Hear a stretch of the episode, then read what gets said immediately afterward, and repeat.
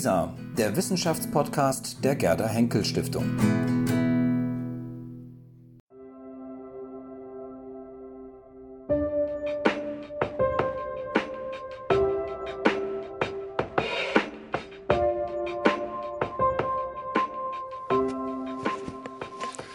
Herr Zürn, Sie waren mir überhaupt nicht unbekannt. Und insofern finde ich es besonders freundlich und ehrenvoll für mich von Ihnen, dass Sie mich eingeführt haben. Vielen Dank. Meine Damen und Herren, ich äh, überlege im Augenblick oder seit einiger Zeit, ob ich zu dem Thema, zu dem ich heute zu Ihnen spreche, ein Buch schreiben kann oder nicht. Ich bin dankbar, dass ich in dieser Reihe sprechen kann und ich hoffe, dass ich am Ende meines Vortrags und vor allem am Ende der Diskussion entscheiden kann, ob es sich lohnt, weiterzumachen. Meine Damen und Herren, in den 30er Jahren des vorigen Jahrhunderts war die École Pratique der Études ein bevorzugter Treffpunkt der Pariser Intellektuellen. Von 1936 bis 1939 schrieben sich unter anderem André Breton, Maurice Merleau-Ponty, Raymond Aron und Hannah Arendt als Hörer im Seminar des aus Russland stammenden Philosophen Alexandre Kojève ein, das Hegels Phänomenologie des Geistes gewidmet war. Zu den Autoren, die Kojève, übrigens sein Neffe Kandinskis, aus der Ferne beeinflusste, gehörte in Deutschland Karl Schmidt. Durch ihn vermittelt wurde Kojève zu einer Schlüsselfigur in der Debatte über das Ende der Geschichte, die in der alten Bundesrepublik in oft überraschenden Konstellationen Linke und Rechte miteinander und gegeneinander führten. Weitgehend unbekannt blieb, dass Kojève nach 1945 eine zweite Karriere einschlug. Er wechselte in den Staatsdienst und wurde als Beamter der vielleicht einflussreichste wirtschaftspolitische Berater der französischen Regierung. Von sich selber sagte Kojève, de Gaulle entscheidet über die Force de Frappe und über die Beziehungen zu Russland, über den Rest entscheide ich. Das war übertrieben, aber nicht ganz falsch. 1945 verfasste Kojève ein etwa 50 Seiten lange Denkschrift mit dem Titel Skizze einer Doktrin der französischen Politik. Ob er es auf Bitten de Gaulle's tat, ist ungeklärt. Für Frankreich, so Kojève, lag eine große Gefahr im wirtschaftlichen und politischen Potenzial, über welches auch das besiegte Deutschland immer noch verfügte. Selbst ohne die Ostprovinzen würde Deutschlands wirtschaftliche Macht unzweifelhaft wieder so groß werden, dass eine Eingliederung des Landes in das europäische System unvermeidlich zur Herabstufung Frankreichs zu einer Nation zweiten Ranges führen musste, wenn nicht energische Gegenmaßnahmen ergriffen würden. Für Kojève war mit dem Ende des Zweiten Weltkriegs auch das Ende der Nationalstaaten gekommen. An ihre Stelle würden jetzt politische Formationen treten, die an Grenzen nicht Halt machten, Imperien.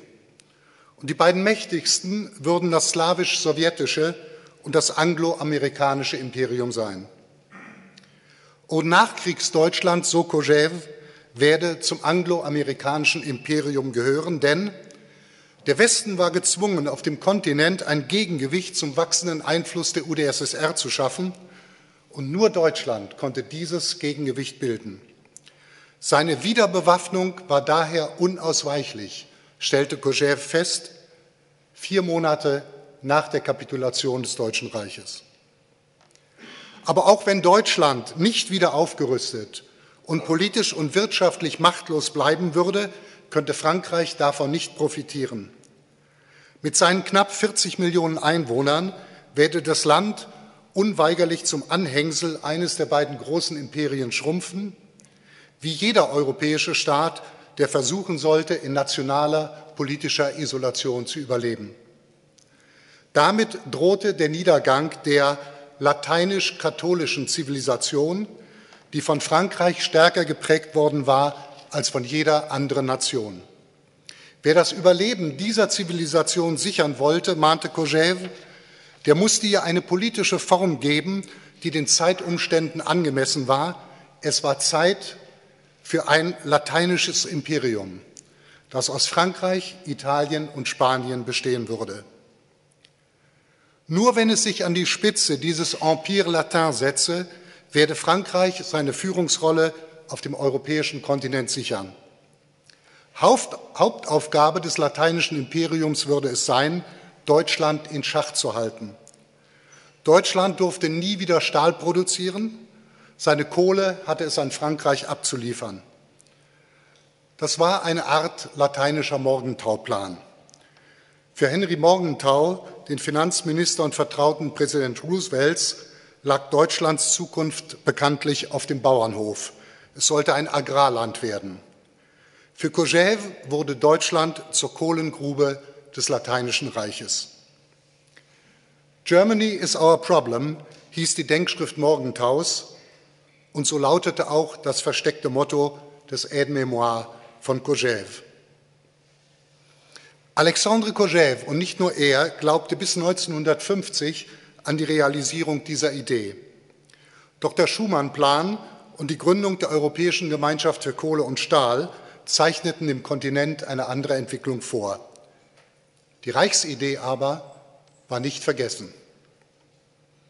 Als die Berliner Mauer fiel, Deutschland wiedervereinigt wurde, der Kommunismus in Mittel- und Osteuropa zusammenbrach, als Konsequenz die geopolitischen Kraftlinien auf dem Kontinent sich verschoben und der politische Einfluss Deutschlands noch stärker wurde, da druckte La Règle du Jeu, die Zeitschrift, die Bernard-Henri Lévy gegründet hatte, in ihrer ersten Nummer aus dem Jahre 1990 den bis dahin unveröffentlichten Text Gauguins von 1945 ab und gab ihm den Titel L'Empire Latin, der sich nicht im Originalmanuskript findet. Die Redaktion wollte mit dem Abdruck ihre Abneigung gegenüber einem Europa dokumentieren, das von der Hegemonie eines großen demokratischen Deutschland geprägt wurde. Sie wünschte sich ein Europa, das polymorph und polyglott war und in dem die Landkarte der Kultur sich nicht mit der Landkarte der Wirtschaft deckte. Das war vor 24 Jahren. Vergangen und vorbei? Keineswegs. Am 15. März des vergangenen Jahres veröffentlichte die italienische Tageszeitung La Repubblica einen Kommentar des Philosophen Giorgio Agamben mit der Überschrift Wenn doch ein lateinisches Imperium sich im Herzen Europas formen würde, unter Anspielung auf das Memorandum Cogés. Und wenige Tage später stand der gleiche Kommentar in der linksliberalen, der sozialistischen Partei PS nahestehenden Liberation mit der provozierenden Überschrift Que l'Empire latin contre-attaque. Zu diesem Zeitpunkt hatte die Auseinandersetzung der französischen und der deutschen Regierung über die Maßnahmen zur Beilegung der Finanz- und Schuldenkrise in der EU einen Höhepunkt erreicht. Aus dem Konflikt zweier Regierungen war eine neue Etappe des europäischen Nord-Süd-Konfliktes geworden, in dem sich seit Anfang des 19. Jahrhunderts Frankreich und Deutschland als Kontrahenten gegenüberstanden, wobei Frankreich sich stets die Option offen hielt, zwischen den beiden Himmelsrichtungen wählen zu können. Der Nord-Süd-Konflikt gehört zu den Konstanten der europäischen Geschichte. Er prägt bis heute das kollektive politische Unterbewusstsein des Kontinents. Illustriert wird er durch die sogenannte Klimatheorie die sich in Montesquieus de l'Esprit des Lois aus dem Jahre 1748 findet, in welcher der Norden eindeutig positiv, der Süden ebenso eindeutig negativ gekennzeichnet wird.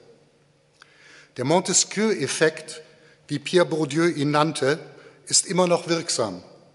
Und er macht sich ebenso innerhalb der einzelnen Staaten bemerkbar, Lega Nord versus Mezzogiorno, Midi versus Ile-de-France, er macht sich innerhalb einzelner Staaten bemerkbar, aber nicht zuletzt in den Beziehungen zwischen ihnen. In der Selbstwahrnehmung der Südeuropäer mischen sich dabei Selbstbewusstsein und Selbstzweifel, Stolz auf die Vergangenheit und Angst vor der Zukunft. Auf der einen Seite nimmt die europäische Zivilisation im Süden ihren Anfang. Die drei großen monotheistischen Weltreligionen, die Demokratie, der Rechtsstaat, die okzidentale Philosophie, sie alle entspringen am Mittelmeer. Das Mittelmeer ist, in den Worten Paul Valéry's, eine Zivilisationsmaschine. Und wehe, die Parvenus aus dem Norden versuchen, sich ebenfalls als Zivilisationsproduzenten aufzuspielen. Wie können diese Sauerkrautfresser es wagen, sich als unmittelbare Nachfolger der feinsinnigen Athener zu betragen, heißt es 1916 mitten im Ersten Weltkrieg in einer Streitschrift mit dem Titel La Culture Latine. Als der griechische Staatspräsident Karolos Papoulias den deutschen Finanzminister mit den Worten abkanzelte, wer ist dieser Herr Schäuble, dass er es wagt, Griechenland zu beleidigen, da rief die Zivilisation die Barbarei zur Ordnung. Auf der anderen Seite war es der protestantische Norden, der im Prozess der Industrialisierung die Grundlagen der Moderne schuf. Der Süden dagegen sieht sich als Verlierer der Modernisierung und versucht seinen Schmerz zu lindern durch die Behauptung, Formen der Lebensführung und des Lebensgenusses bewahrt zu haben, die dem Norden verloren gegangen sind, wenn er sie überhaupt je besessen hat. Das Savoir-vivre so das wirksame Klischee, gilt im Süden stets mehr als das Savoir-faire. Der wissenschaftlich-technischen steht eine sentimentale Zivilisation gegenüber. Der Midi ist eine Gemütskategorie. Ihre bevorzugten Ausdrucksformen sind Träumerei, Farniente, Siesta, das sich gehen lassen und Fantasie. Einstellungen und Verhaltensweisen, die der Ausdauer, dem Ernst, der Energie und der Initiative des Nordens entgegengehalten werden. Solche zu Stereotypen hochgetriebene Gegensatze werden im Süden meist mit einem gelegentlichen Masochismus mündenden Stolz, im Norden nicht ohne Neid und ein Gefühl der Nostalgie beschworen. Diese Gegensätze sind Ausdruck einer moralischen Geographie, wobei das Adjektiv moralisch sich nicht von der Moral und von Verhaltensvorschriften ableitet, sondern von den Mores der Menschen, den kulturellen Selbstverständlichkeiten, nach denen sie ihr Leben ausrichten.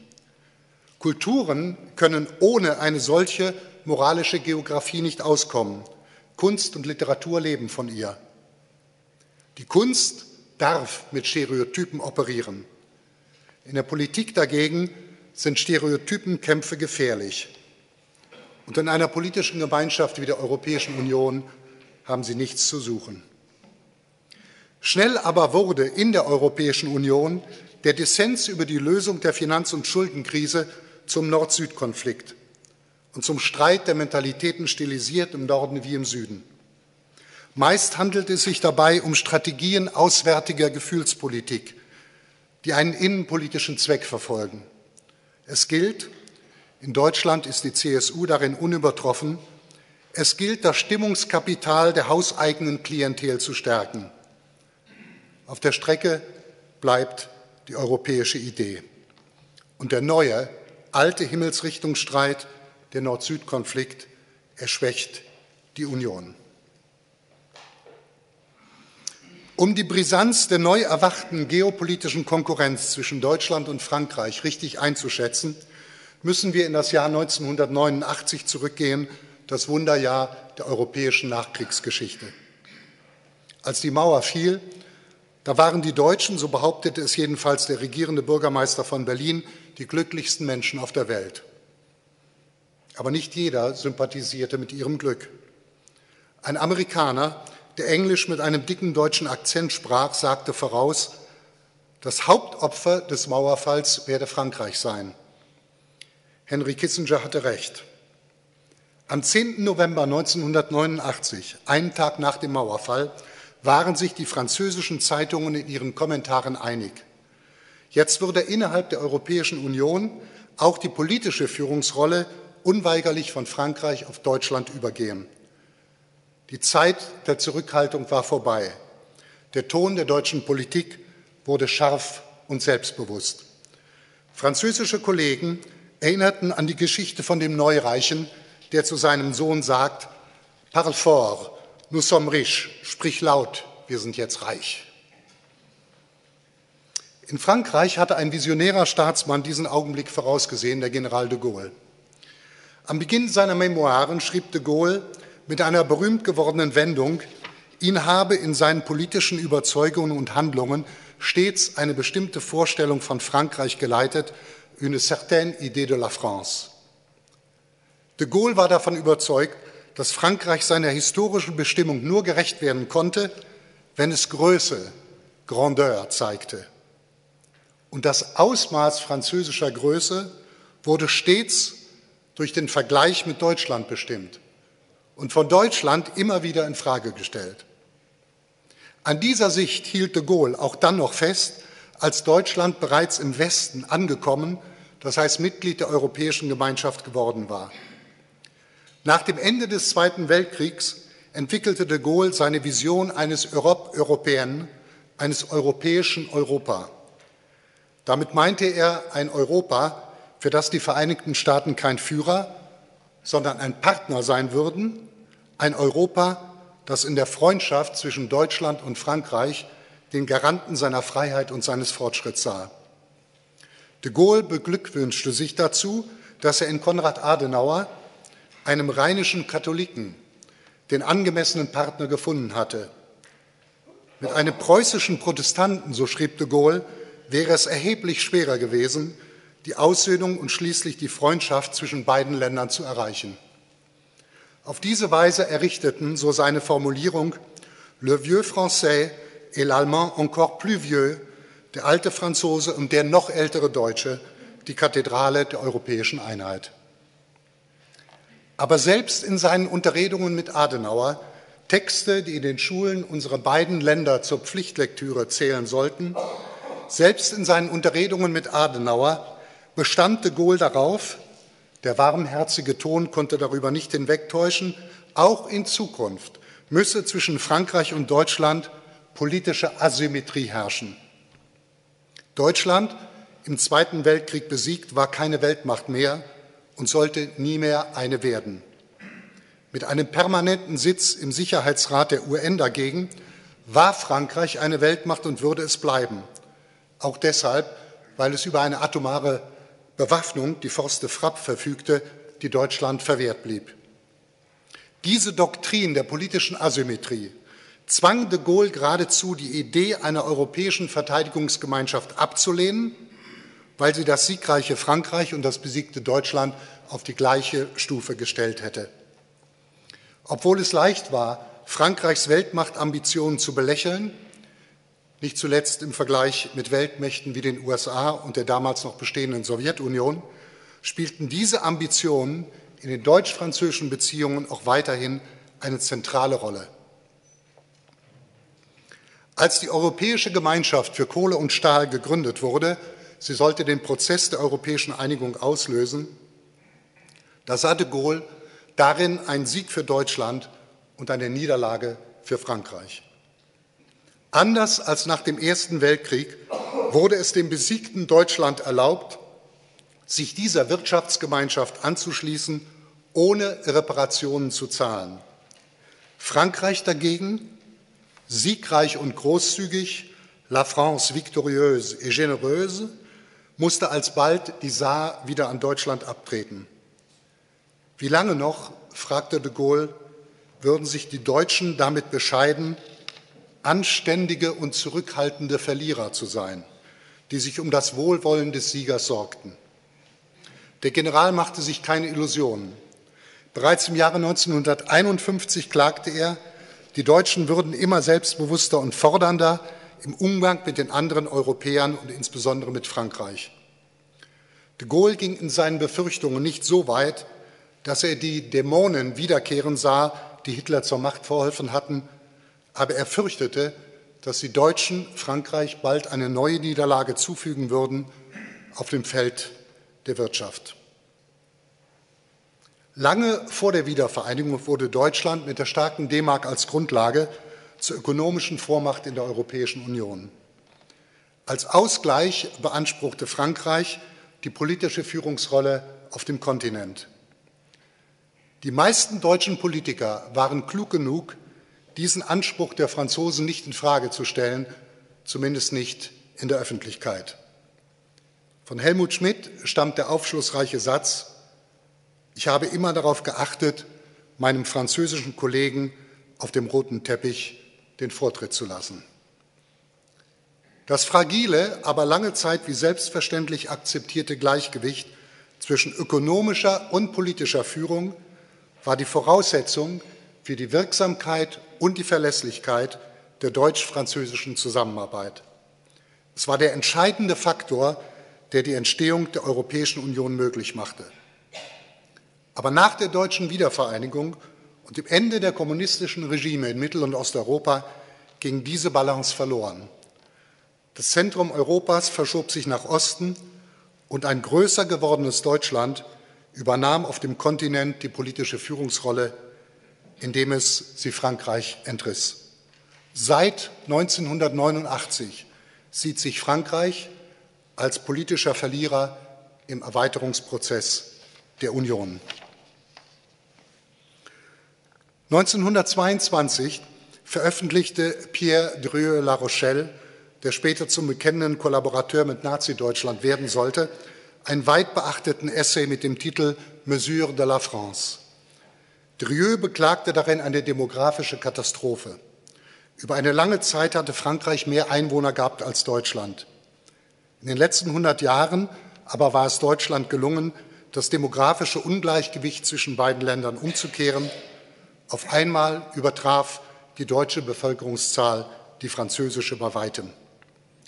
Dadurch wurde die politische Rolle reduziert, die Frankreich gegenüber Deutschland in Europa spielen konnte. Mit dem französischen Führungsanspruch war es erst einmal vorbei. Das Thema Demografie ist in den Auseinandersetzungen zwischen Deutschland und Frankreich immer noch aktuell. Heute können französische Politiker die Deutschlands Überlegenheit in allen ökonomischen Kennziffern anerkennen müssen ihren Landsleuten zum Trost nur eine einzige Zahl anbieten. Die französischen Frauen bekommen mehr Kinder als die Deutschen. Im Jahre 2030, so die begründete Hoffnung, wird es mehr Franzosen als Deutsche geben.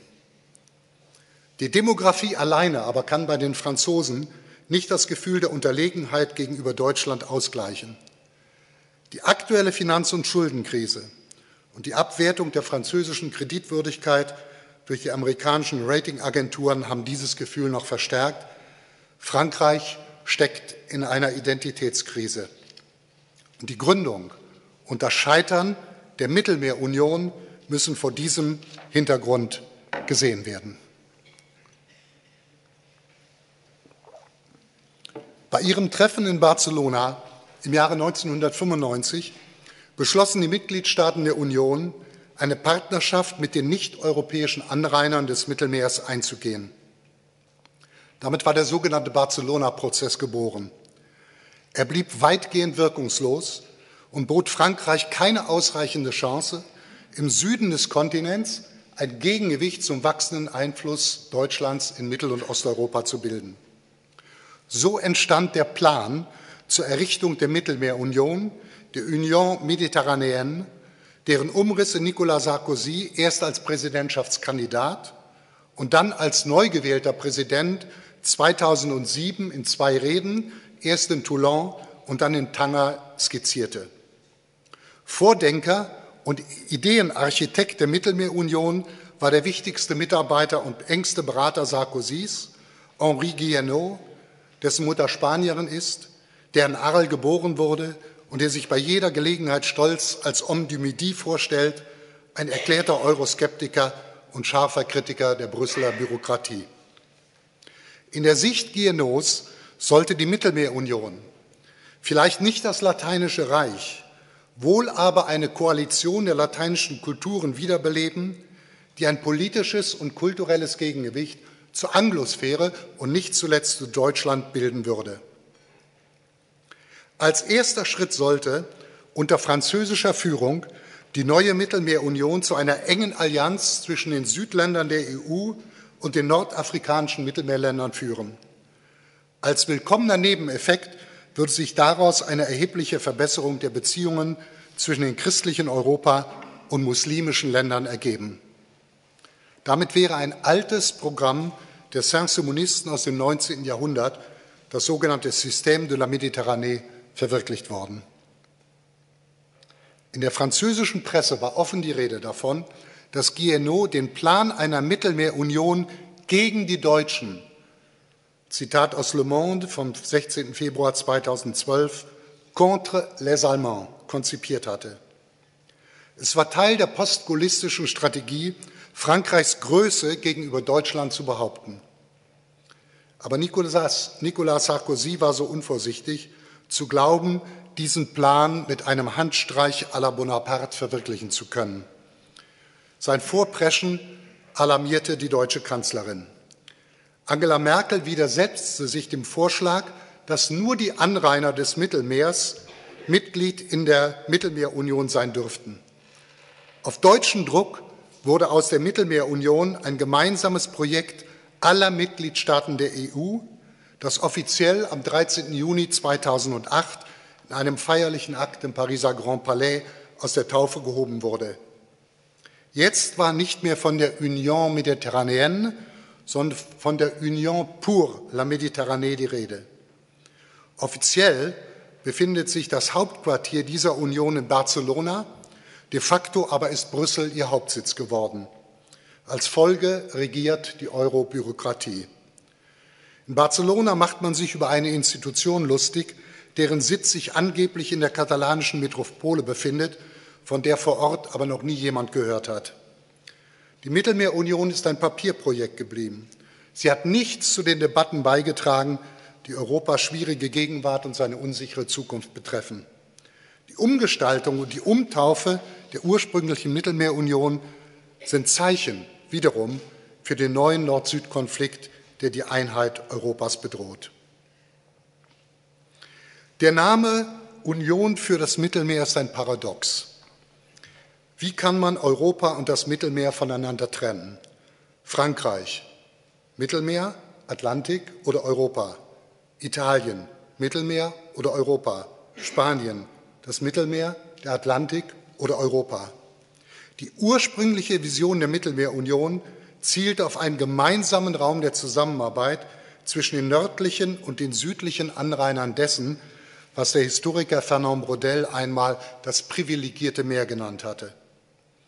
In der Reaktion auf das Veto Angela Merkels hätten Nicolas Sarkozy und Henri Guillenot ihren ursprünglichen Plan einer Mittelmeerunion, der auf europäischer Seite nur die Südländer angehört hätten, durch Rückgriff auf die Gedankenskizze zweier deutscher CDU-Politiker rechtfertigen können. Ich spreche vom Konzept der variablen Geometrie, das 1994 von Karl Lamers und Wolfgang Schäuble entwickelt worden war. Der Begriff der variablen Geometrie zielt auf mögliche Arbeitsteilungen innerhalb der Europäischen Union. Nicht alle Programme und Projekte der Union mussten zu jeder Zeit von jedem Mitglied mitverantwortet werden.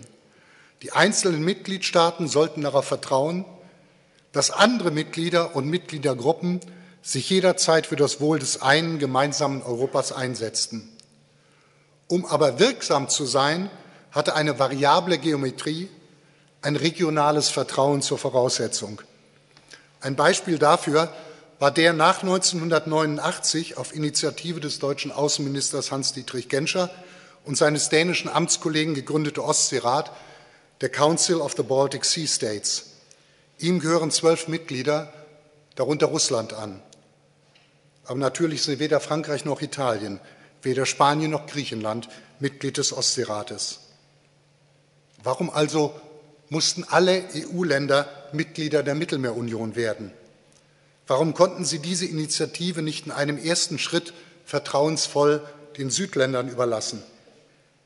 Der innere Zusammenhalt der EU hatte sich abgeschwächt. Das Kernproblem Europas heute ist nicht so sehr eine Euro- oder Schulden, es ist eine Vertrauenskrise. Auf einmal zeigen sich auf dem europäischen Kontinent wieder Konfliktlinien, die das 19. und den Beginn des 20. Jahrhunderts prägten. Heute wird der Zusammenhalt der Europäischen Union ebenso von Frankreichs Schwäche wie von Deutschlands Stärke bedroht, wobei die deutsche Stärke ein Stück weit auch aus nationalem Eigennutz resultiert. Ein schwaches Frankreich ist ein Problem für Europa. Niemand sollte an einer Stärkung Frankreichs ein größeres Interesse haben als Deutschland. Ich habe nicht den Eindruck, dass diese Einsicht in der deutschen Politik hinreichend verbreitet ist. Es ist längst offenkundig, dass Deutschland, das langsam lernt, aber schnell belehrt, sich als Präzeptor Europäe und damit auch als Lehrer Frankreichs aufspielt. Das Zusammenwachsen des Kontinents wurde befördert von der Aussöhnung, dann der Kooperation, schließlich der Freundschaft zwischen Deutschland und Frankreich, einem großen Geschenk, das beide Länder sich wechselseitig machten. Seit langem aber stecken Deutschland und Frankreich in der Intimitätsfalle. Sie dürfen nicht einfach von Kooperation reden. Sie müssen stets ihre Freundschaft beschwören. Als Folge überdeckt die Rhetorik zunehmend die Politik und Beschwörungsformeln treten an die Stelle von klaren Handlungsoptionen. Aber so wie Max Weber zufolge das Charisma des Einzelnen sich veralltäglicht, wird auch der Überschwang eines politischen Freundschaftsbundes im Laufe der Zeit unweigerlich zur Routine und erweist sich als Hemmnis, wenn es gilt, aus den Grenzen der bisher verfolgten Politik auszubrechen. Zwei Drittel etwa haben sie hinter sich. Im September 1994, einem Jahr der deutschen Ratspräsidentschaft in der Europäischen Union, veröffentlichte Wolfgang Schäuble seine Überlegungen zur europäischen Politik. Er diagnostizierte einen Dissens in der Union, der ihren Zusammenhalt bedrohte. Einer, Zitat, Protektionismus anfälligen Südwestgruppe unter einer gewissen Anführung von Frankreich stand eine, wiederum Zitat, stärker dem Welthandel verpflichtete Nordostgruppe unter einer gewissen Anführung durch Deutschland gegenüber. Südwest gegen Nordost. Damit benannte Schäuble auf die Wirtschaftspolitik konzentriert den europäischen Himmelsrichtungsstreit. Im Verhältnis von Frankreich und Deutschland, so Schäuble, komme es darauf an, von einer zweifellos gewachsenen Interessendifferenzierung wieder zu einer grundlegenden Interessenübereinstimmung zurückzufinden. Als Abhilfe schlug er vor, Zitat, die deutsch-französischen Beziehungen auf eine qualitativ neue Stufe zu stellen. Ich habe meine Zweifel, ob im isolierten deutsch-französischen Miteinander die Interessenkonflikte zwischen beiden Ländern gelöst werden können. Bis heute ist der Münchhausen-Trick nur dem Baron selbst gelungen. Ich plädiere stattdessen dafür, den lange Zeit latenten, jetzt manifesten Nord-Süd-Konflikt in den deutsch-französischen Beziehungen durch eine Art von Osterweiterung, das heißt durch die Wiederbelebung einer politischen Konstellation aus dem Jahre 1991 zu entschärfen. Ich erinnere an einen Vorschlag, das deutsch-französische Paar durch einen Dritten zu ergänzen. Polen. In den zitierten Überlegungen zur europäischen Politik von Wolfgang Schäuble war von der berühmt-berüchtigten variablen Geometrie die Rede. Ich denke bei meinem Vorschlag natürlich an eine bestimmte Figur der politischen Geometrie, das sogenannte Weimarer Dreieck. Am 28. August 1991, dem Geburtstag Johann Wolfgang von Goethes, beschlossen die drei in Weimar versammelten Außenminister Genscher, Dumas und Skubiszewski, einen Trialog ins Leben zu rufen, das sogenannte Weimarer Dreieck. Das Weimarer Dreieck sah regelmäßige Treffen und Konsultationen der drei Regierungen vor. Es hatte anfangs eine nicht zu unterschätzende Bedeutung auf dem Gebiet der Symbolpolitik. Es war nur schwer vorstellbar, dass nach Bildung dieser Triade die Aufnahme Polens in die Union noch ernsthaft gefährdet sein könnte. Und in der Tat war der größte politische Erfolg des Weimarer Dreiecks die 1994 wirksam werdende assoziierte Partnerschaft Polens und acht weiterer mittel- und osteuropäischer Länder mit der Union.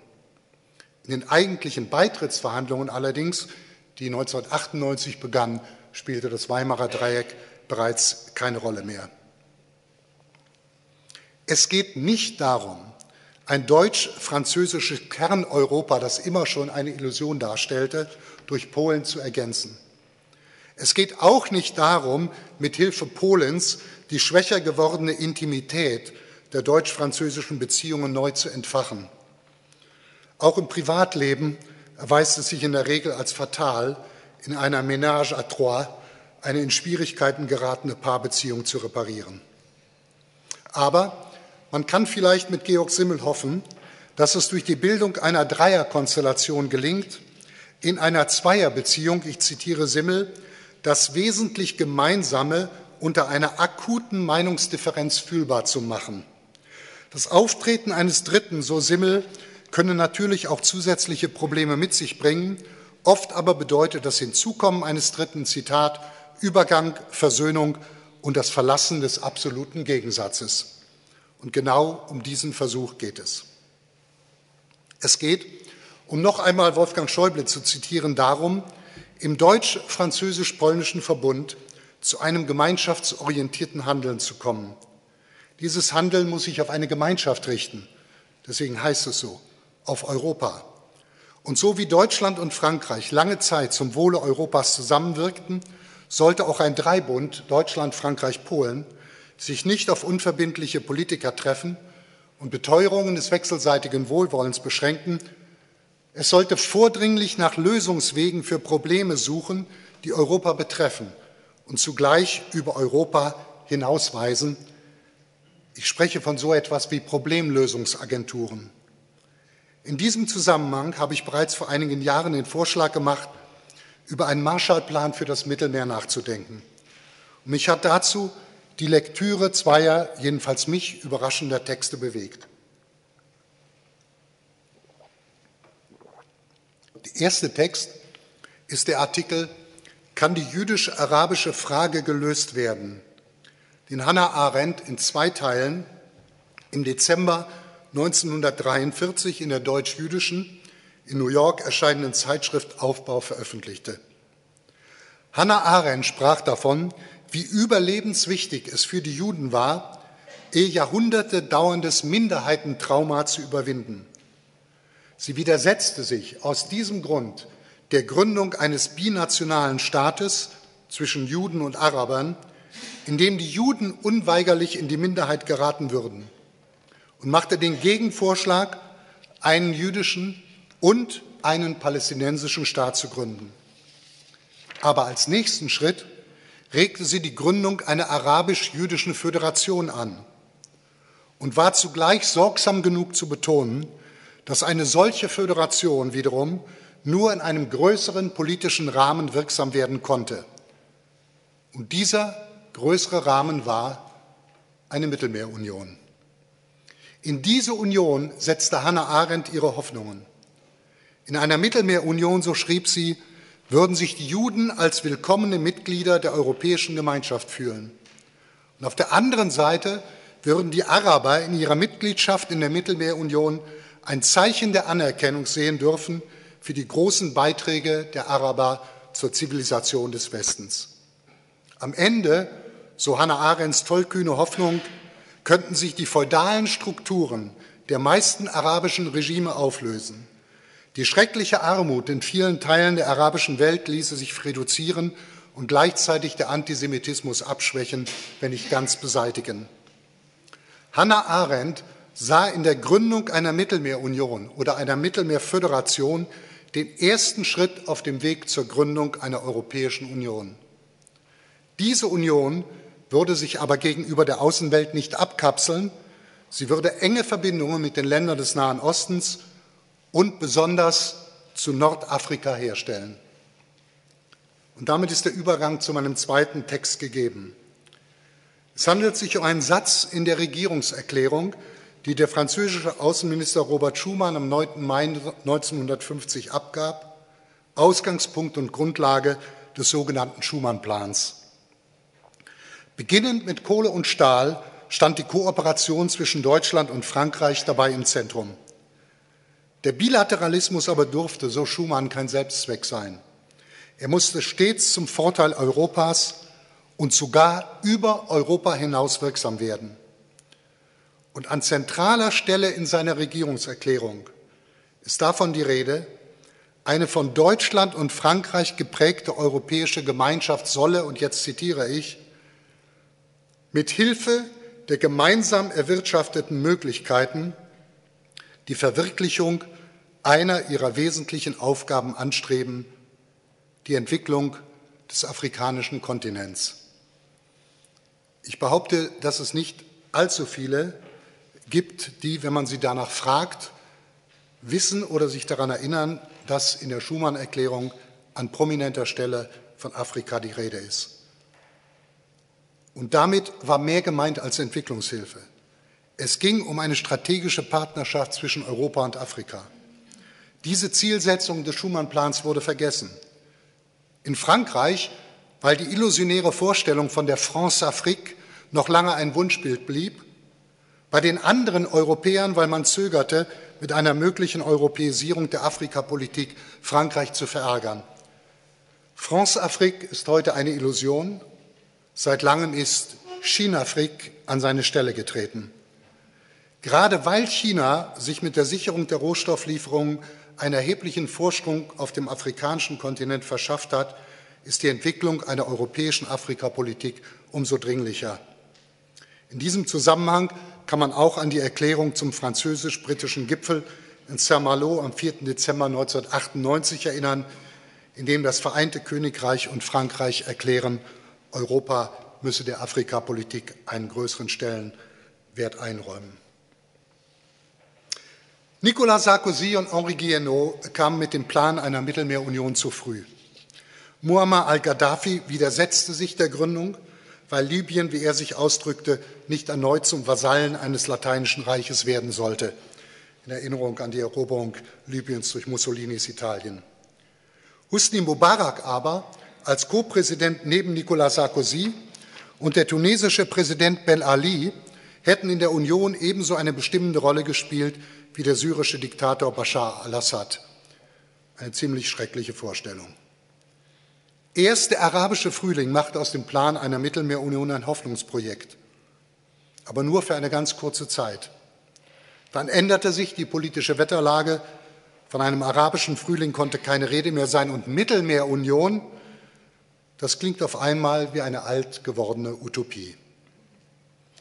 Und dennoch, finde ich, lohnt es sich darüber nachzudenken, ob nicht eine Art Marshallplan für das Mittelmeer dazu beitragen könnte, aus der Reparaturwerkstatt Europa wieder ein Zukunftslabor zu machen. Es ginge um die Konzeption eines Wachstumspaktes, der den Süden Europas und den Norden Afrikas enger aneinander binden und der erste Schritt auf dem Weg zu einer substanziellen Afrikapolitik der EU sein würde.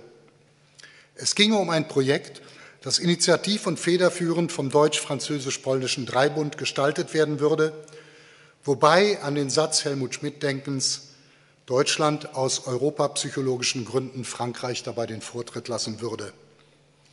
Das Ganze ist nicht mehr als eine Idee. Beginnt man über die Einzelheiten nachzudenken, wird einem deutlich, dass man wohl einer Utopie anhängt. Einem Argument aber, das ich in diesem Zusammenhang oft gehört habe, möchte ich widersprechen. Mit Geld alleine lassen sich die Probleme nicht lösen. Ein Marshallplan ist kein Deus ex machina. Nach 1945 bestand die Wirksamkeit des Marshallplans in erster Linie nicht darin, dass Europa eine enorme Finanzhilfe erhielt. Im Rückblick schrieb Paul Hoffman, einer der Architekten des Marshallplans, People still think of it as a great charity. Aber es handelte sich gerade nicht um eine karitativ motivierte Entwicklungshilfe. Auch sind bis heute die wirtschaftlichen Auswirkungen des Marshallplans umstritten. Der Marshallplan diente zugleich den ökonomischen Interessen der USA und illustrierte die Feststellung von Karl Marx, dass sich jede Idee blamiert, hinter der kein Interesse steckt. Die Idee des Marshallplans blamierte sich nicht, im Gegenteil. Aber als entscheidend erwies sich dabei die Vorgabe, die Zuwendung der Hilfsgelder an die funktionierende Kooperation der Empfängerländer zu koppeln. Die Staaten Westeuropas, Sieger und Besiegte, mussten sich untereinander verständigen, um in den Genuss der amerikanischen Finanzhilfe zu kommen. So entstand der Ausschuss für europäische wirtschaftliche Zusammenarbeit, OEEC, der das ökonomische und später das politische Zusammenwachsen Europas vorbereitete. Der entscheidende Schritt war das mit dem Marshallplan verbundene Kooperationsgebot. Eine politisch und wirtschaftlich nachhaltige Zusammenarbeit der europäischen und afrikanischen Anrainer des Mittelmeers unter selbstverständlichem Einschluss Israels und der Palästinenser. Eine Utopie mag sein. Heute ist die Europäische Union weitgehend mit Reparaturarbeiten beschäftigt, um Fehler der Vergangenheit zu korrigieren. Ein mutiges Projekt, ein Marshallplan für das Mittelmeer könnte der Union vielleicht neuen Schwung verleihen und den inneren Zusammenhalt ihrer Mitglieder stärken. Der Verwirklichung dieses Plans steht ein großes Hindernis entgegen. Die Agrarpolitik der Europäischen Union. Wann immer sich ein neuer Schiffbruch vor der italienischen Insel Lampedusa ereignet und die Leichen der afrikanischen Flüchtlinge geborgen werden, sind Zorn und Anteilnahme groß. Beklagt wird das Fehlen einer gesamteuropäischen Flüchtlings- und Asylpolitik. Politiker und Publizisten übertreffen sich in ihrer Betroffenheitsrhetorik.